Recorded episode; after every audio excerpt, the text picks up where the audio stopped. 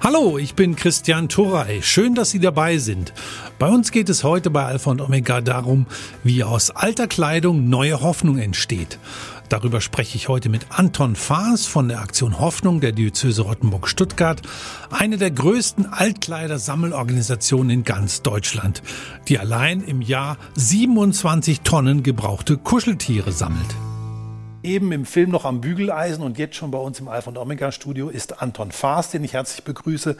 Er ist Vorstand der Aktion Hoffnung Rottenburg-Stuttgart e.V. Herzlich willkommen, Herr Faas. Herr Faas, die Aktion Hoffnung ist eine der größten katholischen Sammelorganisationen für Textilien in ganz Deutschland. Wie viele Altkleidercontainer stehen denn bei uns in Württemberg? Aktuell haben wir rund 1400 Kleidercontainer aufgestellt, 800 auf kommunalem Grund, 500 auf kirchlichem und etwa 100 Container auf privatem Grund.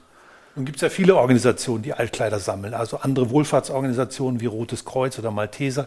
Es gibt aber auch kommerzielle Textilien, Altkleidersammler. Äh, wie unterscheidet sich die Aktion Hoffnung oder was ist das Besondere jetzt an der Aktion Hoffnung als Sammelorganisation? Die Aktion Hoffnung ist tatsächlich die einzige flächendeckende Sammelorganisation in Württemberg, die nach den strengen Standards des Dachverbands Verwertung arbeitet. Das ist ein bundesweiter Zusammenschluss von gemeinnützigen Organisationen, die sehr hohe ethische und ökologische Standards in der Erfassung und im weiteren Handel mit gebrauchter Kleidung anlegen. Das Wichtigste ist aber, dass mit den Erlösen, die wir durch die Kleidersammlung erzielen können, ausschließlich gemeinnützige, nachhaltige Sozialprojekte Projekte finanziert werden. Mhm. Beispiele dafür werden wir gleich noch näher ansprechen. Während der Corona-Pandemie haben ja viele von uns den Kleiderschrank mal gründlich ausgemistet und ich habe eine Zahl gefunden, im ersten Corona-Jahr 2020 gab es 79 Prozent mehr Altkleider als Abfall. War das nun für eine Sammelorganisation wie die Aktion Hoffnung ein Segen, dass so viel kam aus den Kleiderschränken oder war es eher zu viel des Guten? Mhm. Also ganz grundsätzlich freuen wir uns über jedes Kilogramm gespendeter Kleidung, da wir aus jedem Kilogramm Kleidung, das wir bekommen, tatsächlich auch einen Erlös erzielen, um damit die Projekte finanzieren zu können. Aber wir hatten die Sondersituation einfach zu Beginn der Corona-Pandemie, dass die Märkte, wo die Kleidung, gebrauchte Kleidung hingehen, de facto komplett zusammengebrochen sind. Soll heißen, es ist keine Kleidung mehr abgeflossen, aber wie Sie gesagt haben, es ist tatsächlich viel mehr Kleidung gespendet worden, weil die Menschen Zeit hatten, ihre Kleiderschränke zu misten. Und so hatten wir die Situation, dass sehr viel Kleidung reingekommen ist, auch durchsortiert werden musste, aber zum Schluss nicht mehr abgeflossen ist. Und so haben wir schon ab, ab Mitte April 2020 mehrere hundert Tonnen gebrauchter Kleidung einlagern müssen und Kleidung, auch gebrauchte Kleidung, hat ein Mindesthaltbarkeitsdatum, die dann eben nach einem halben oder dreiviertel Jahr, wo die Märkte wieder mehr funktioniert haben, eben kaum mehr absetzbar war. Hm. Deswegen tatsächlich eher ein, ein, Problem, auch mit dem wir uns konfrontiert sahen. Hat sich aber wieder ein bisschen eingespielt? Es hat sich wieder eingespielt. Tatsächlich, die Märkte haben sich normalisiert. Das wissen wir mittlerweile alle. Wir wissen, äh, wie wir mit Corona umzugehen haben. Mhm. Und tatsächlich beobachten wir aktuell wieder eine äh, gesteigerte Nachfrage nach gebrauchter Kleidung. Und wir haben ein anderes Problem oder eine Herausforderung, dem wir begegnen. Die Schränke sind tatsächlich zu Beginn der Pandemie so gut geräumt worden. Gleichzeitig ist weniger Kleidung eingekauft worden in den letzten eineinhalb Jahren, weil ich nicht mehr so viel Kleidung brauche. Es gibt nicht mehr so viele Anlässe. So leisten wir haben jetzt zu wenig Kleidung für eine zu große Nachfrage. Also genau umgedreht fast. Mhm. Ja. Mhm. Wir wollen den Weg von einem gebrauchten T-Shirt oder von einer Bluse mal nachverfolgen, über den Altkleidersack, über so einen Sammelsack bis hin zur Sammel- und Sortierzentrale. Also jeder von uns kauft im Schnitt so etwa 60, 65 Kleidungsstücke pro Jahr, ist ja auch eine ganze Menge, also jede Woche mindestens eins quasi im Schnitt. Und zu Beginn steht ja immer der gefüllte Altkleidersack, wie wir einen neben Ihnen platziert haben. Mhm der dann zum Container gebracht wird. Das sind so grüne Container, die sie überall aufgestellt haben. Gibt es auch noch Sammlungen, bei denen man den Sack einfach so an die Straße stellen kann und der wird dann eingesammelt? Tatsächlich, äh, wir haben äh, primär zwei Sammelsysteme. Einmal das Containererfassungssystem und einmal die Straßensammlungen, die wir jetzt als kirchlicher Sammler äh, mit Kirchengemeinden, katholischen Dekanaten vor Ort durchführen. Unter einem Einsatz von vielen hunderten Ehrenamtlichen werden dort pro Jahr rund 300 Tonnen gebrauchter Textilien erfasst, über Straßensammlungen, über die Container etwa 5700 Tonnen. Wie viele Säcke sind das so? Mal grob geschätzt. Ja, also wenn ich jetzt von 6000 Tonnen Sammelmenge ausgehe, so ein Sack wird zwischen 5 und sieben oder acht Kilo, sagen wir zehn Kilo wiegen, dann sind wir zwischen 600.000 und 750.000 Säcken, die wir pro Jahr tatsächlich zunächst mal einsammeln. Schon eine ganz ja. schöne Menge. Mhm. Die Container, wenn es eine Containersammlung ist, die werden regelmäßig geleert, die werden angefahren und dann kommen die oder auch die bei einer Straßensammlung eingesammelten Textilien kommen dann per LKW in eine große Halle, wo sortiert wird. Und wo ist das hier in Ihrem Fall der Fall? Also wo wird da sortiert? Ja, wir haben äh, primär zwei Sortierstationen. Mhm. Äh, ein, ein Teil geht in die Sammelzentrale Aktion Hoffnung nach Laupheim, wo die Kleidung von Ehrenamtlichen sortiert wird und für den Hilfsgütertransport vorbereitet mhm. wird. Der weitaus größere Teil geht an einen Sortierpartner von uns, an einen langjährigen Partner, der in Langen-Enslingen bei Riedlingen am Rande der Schwäbischen Alb sitzt und der pro Jahr primär für gemeinnützige Sammler knapp 10.000 Tonnen gebrauchter Textilien sortiert. Hier sehen wir nochmal eine Sortieranlage, also die da in der Halle steht. Wird das denn alles maschinell erledigt oder ist auch ganz viel Handarbeit dabei? Tatsächlich ist es nach wie vor und auch perspektivisch Handarbeit, primär Handarbeit. Sie sehen in der Sortieranlage eigentlich nur den Zuweg zum Sortierplatz. Der ist automatisiert, soll heißen, die Säcke werden auf einem Förderband zum jeweiligen Sortierplatz transportiert. Aber ab dann ist es alles Handarbeit und ich brauche ein gutes Auge und ein gutes Gespür für Mode. Es gibt heute tatsächlich auch schon technische Lösungen, mit denen ich die Zusammensetzung eines Textils, äh, den Zustand eines Textils, ist ein Löchchen drin, ist, ist es in einwandfreiem Zustand. So gute Linsen gibt es, aber ich kann einem, äh, einer Maschine vielleicht zum Glück äh, noch keine Modetrends beibringen. Und deswegen ist es bis heute Handarbeit. Die Sortierfrauen, in der überwiegenden Zahl der Fälle sind es Frauen, entscheiden mit ihrem Auge, ist das Kleidungsstück noch tragbar, ist es nicht mehr tragbar, wird es einen Abnehmer finden oder auch nicht. Und wie wird genau sortiert? Also wird nach Größen sortiert oder auch nach Damen, Herren?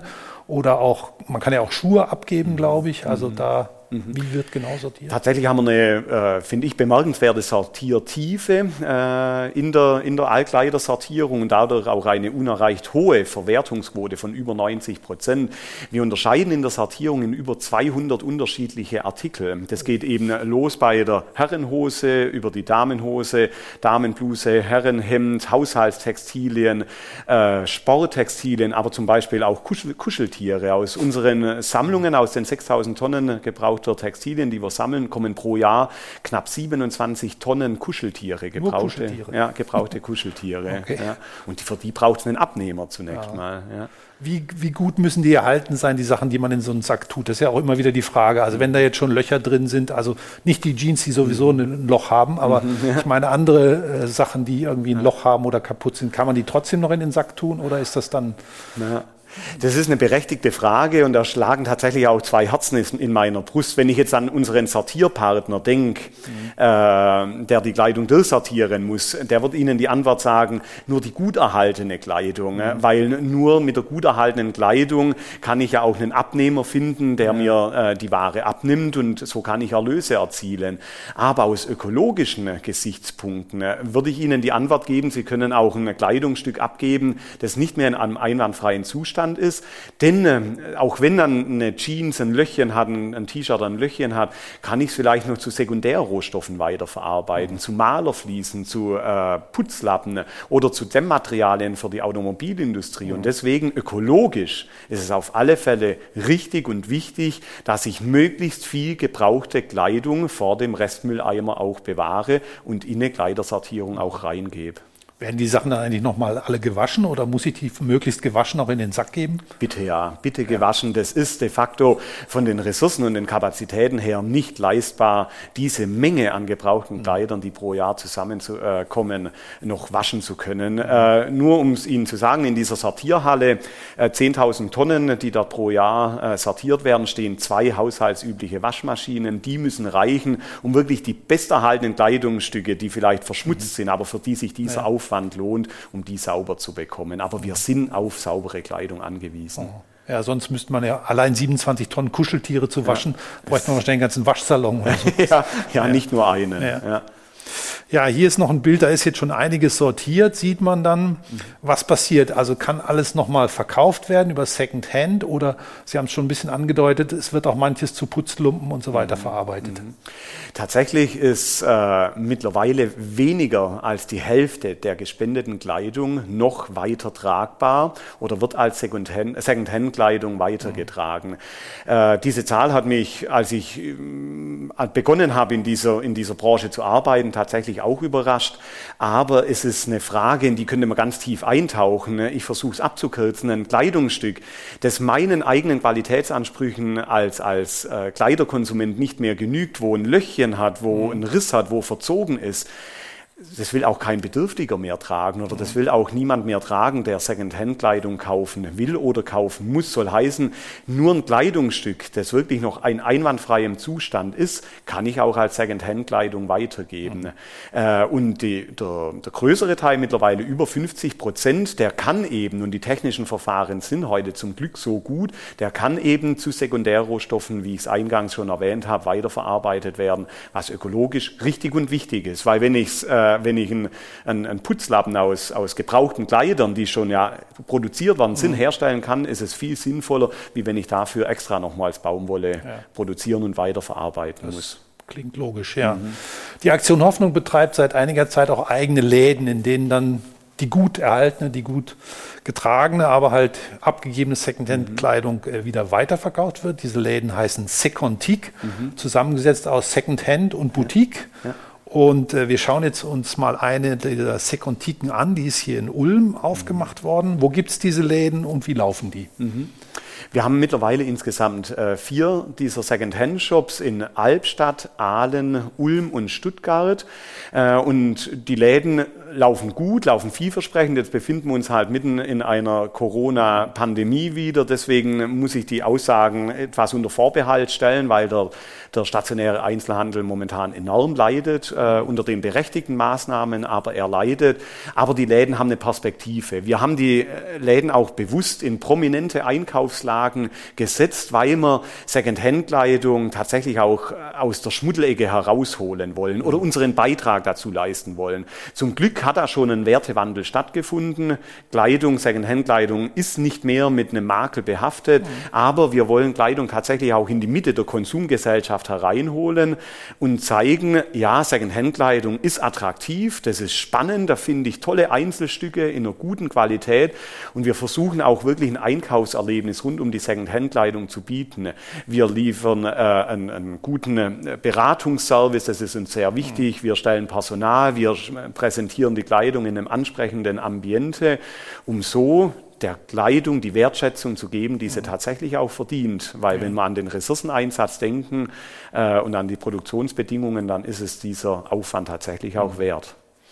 Immer wieder ein Thema ist ja auch, werden auch gebrauchte Kleider ins Ausland verkauft. Also zum Beispiel, wir haben jetzt hier ein Foto, da ist äh, Georgien, ein mhm. osteuropäisches Land, auf dem auch Kleider sortiert werden, ist nochmal eine extra Geschichte, glaube ich. Ja. Aber wie ist es grundsätzlich? Gibt es auch gebrauchte Kleider, die in, nach Afrika zum Beispiel auf die Märkte dort exportiert werden? Ja, die gibt es und es ist auch äh, gut, dass es die gibt, denn wir müssen uns ja mal die Sammelmengen anschauen, die in Deutschland pro Jahr erfasst werden. Wir erfassen in Deutschland pro Jahr über eine Million Tonnen gebrauchter Textilien. Und zum Glück, sage ich zum Glück, äh, übersteigt das Angebot an gebrauchter Kleidung den Bedarf, den wir hier in Deutschland haben, um ein Vielfaches. So, jetzt hat aber jeder Kleiderspender den Anspruch, dass mit seiner Kleidung noch was Sinnvolles geschieht. Und wir brauchen und wir haben ja auch Abnehmer für die gebrauchte Kleidung. Es ist eine Nachfrage da in afrikanischen Ländern, aber auch viel in, in osteuropäischen Ländern. Tatsächlich geht weniger als ein Viertel der insgesamt erfassten Sammelmenge auf den afrikanischen Kontinent und ansonsten eben viel nach Osteuropa. Auch in Deutschland äh, äh, geht Kleidung in Second-Hand-Shops, wenn Kleidung aufgekauft wird, oder dann auch in den asiatischen Raum. Und macht das aber in Afrika nicht die einheimische Textilindustrie kaputt? Das ist ja immer der Vorwurf, der ja, dann kommt. Ja. Das ist eine berechtigte Frage, die Sie tatsächlich stellen und die begegnet uns im Arbeitsalltag äh, sehr häufig. Äh, wenn wir uns, wenn wir in die Tiefe des Themas einsteigen würden, würde das den Rahmen der Sendung sprengen. Aber ich will tatsächlich schon betonen, dass wir in der in der Diskussion da mittlerweile einen Schritt weiter sind. Und neuere Studien, die letzte Studie aus dem Jahr 2018 vom Nordic Council of Ministers, von, von den nordischen EU-Ländern, mhm. geht heute tatsächlich eher von einkommensschaffenden Effekten durch den Handel und die Weiterverarbeitung von gebrauchter Kleidung aus, weil heute auch sehr viele Arbeitsplätze tatsächlich äh, dranhängen, mhm. bis ein Kleidungsstück eben im Hafen in Afrika ankommt und dann eben bei dem Endkunden dann tatsächlich landet. Da hängen äh, allein in Ostafrika ich mag mich nicht auf die Zahl festlegen, aber man mhm. geht von mehreren hunderttausend Arbeitsplätzen mhm. aus, die dort tatsächlich äh, äh, im Handel und der Weiterverarbeitung mit gebrauchter Kleidung hängen.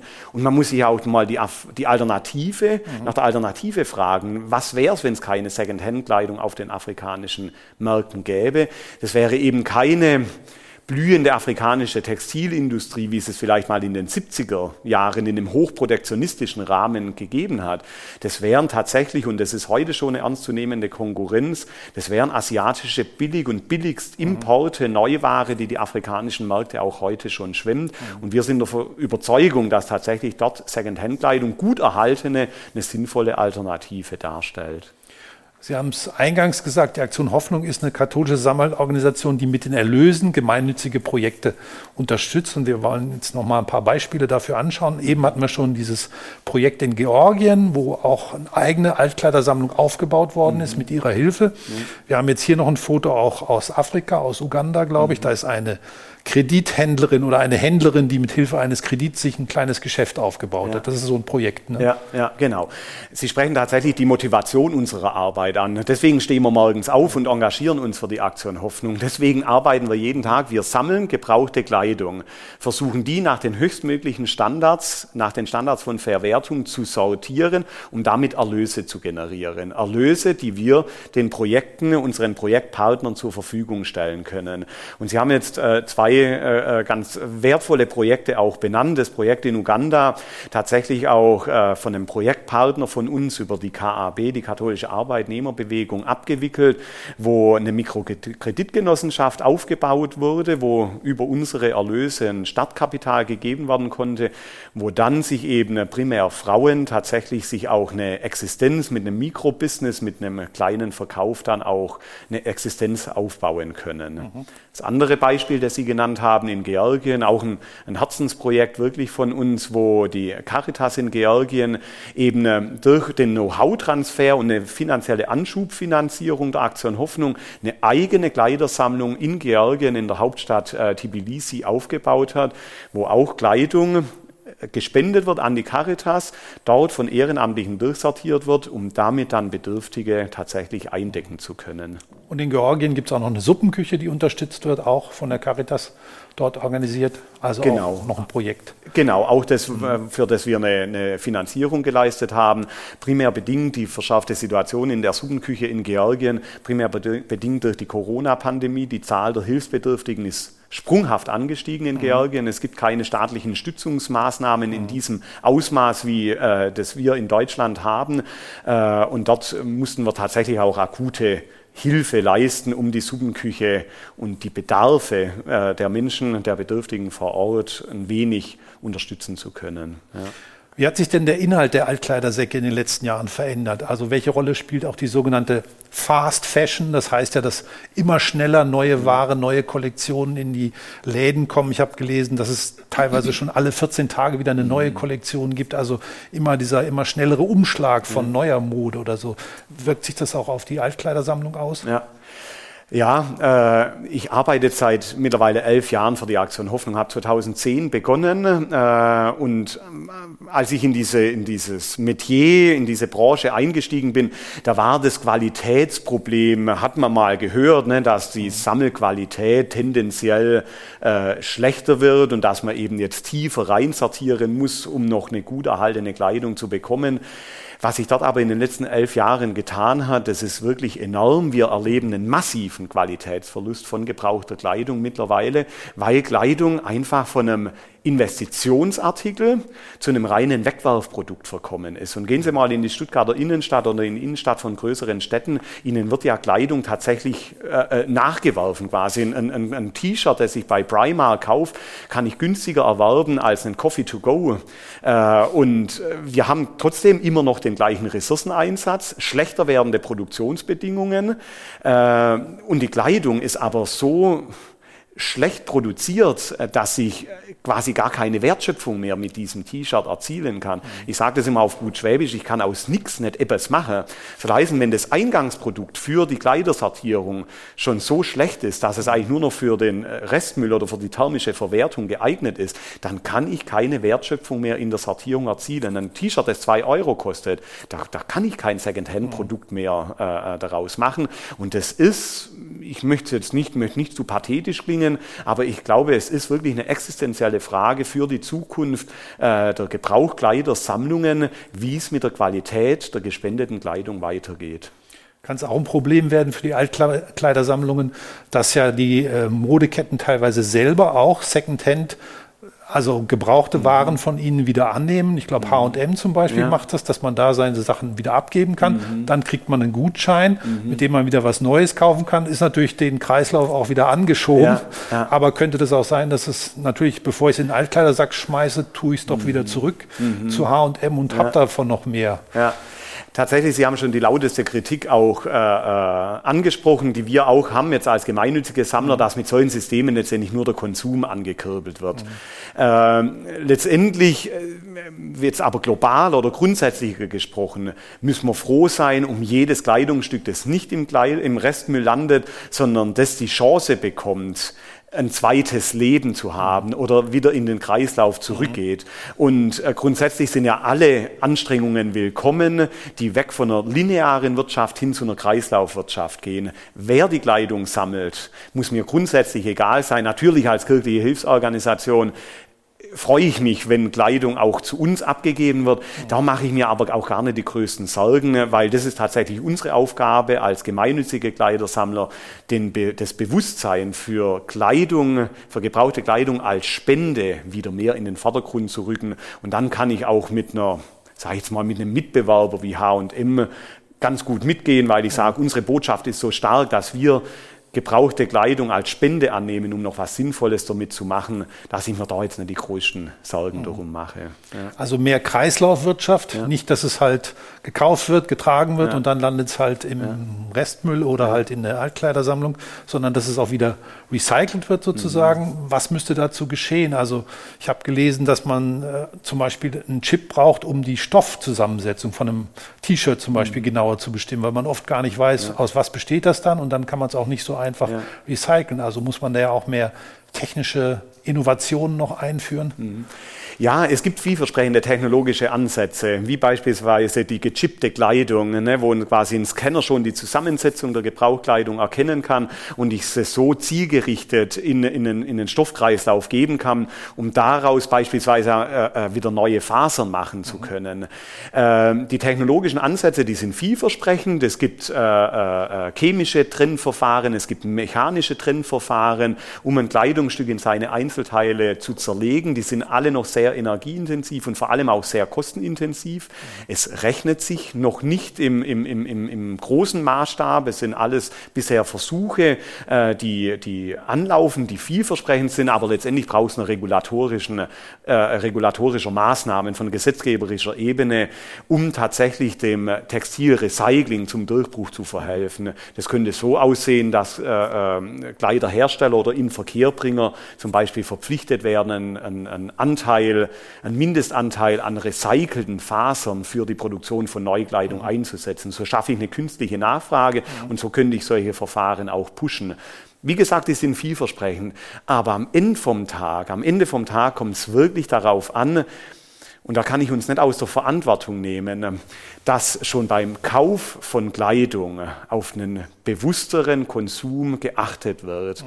und dass ich eben nicht dem dem billigsten Kleidungsstück hinterher springe und dass ich eben nicht fünf, fünf T-Shirts für 10 Euro kaufe und die wirklich wie ein Wegwerfartikel auch behandle. Ne? Ich trage ein T-Shirt ein, zwei, dreimal und dann gebe ich es in den Kleidercontainer, weil da, es muss in den, in den, in, bei uns auch in die thermische Verwertung. Wir können mit so einem Kleidungsstück also nicht mehr anfangen. Es wird mhm. am Ende vom Tag wird's verbrannt. So traurig das ist, wenn ich an den Ressourceneinsatz denke. Mhm wir müssen letztendlich zu einem bewussteren Konsum kommen, lieber weniger kaufen, aber dafür eine qualitativ hochwertigere Kleidung auch kaufen. Die länger hält. Die länger hält, mhm. die ich aber auch länger bereit bin, länger zu tragen. Mhm. Weil da kommen wir ja auch ganz schnell wieder in eine gesellschaftliche Diskussion oder einen ja. Diskurs. Ne? Kleidung ist ja viel mehr als die Bedeckung von Nacktheit. Mit Kleidung äh, setze ich ja auch Statements, bringe meine Persönlichkeit zum Ausdruck und ne, das ist, meine Frau ist Schullehrerin und wenn ich der erzähle, ja. sie soll ihren Kindern vermitteln, vermitteln, dass sie auch die Kleidungsstücke länger tragen können ne, und eben nicht jeden Modetrend geben, ja. äh, nachgeben müssen,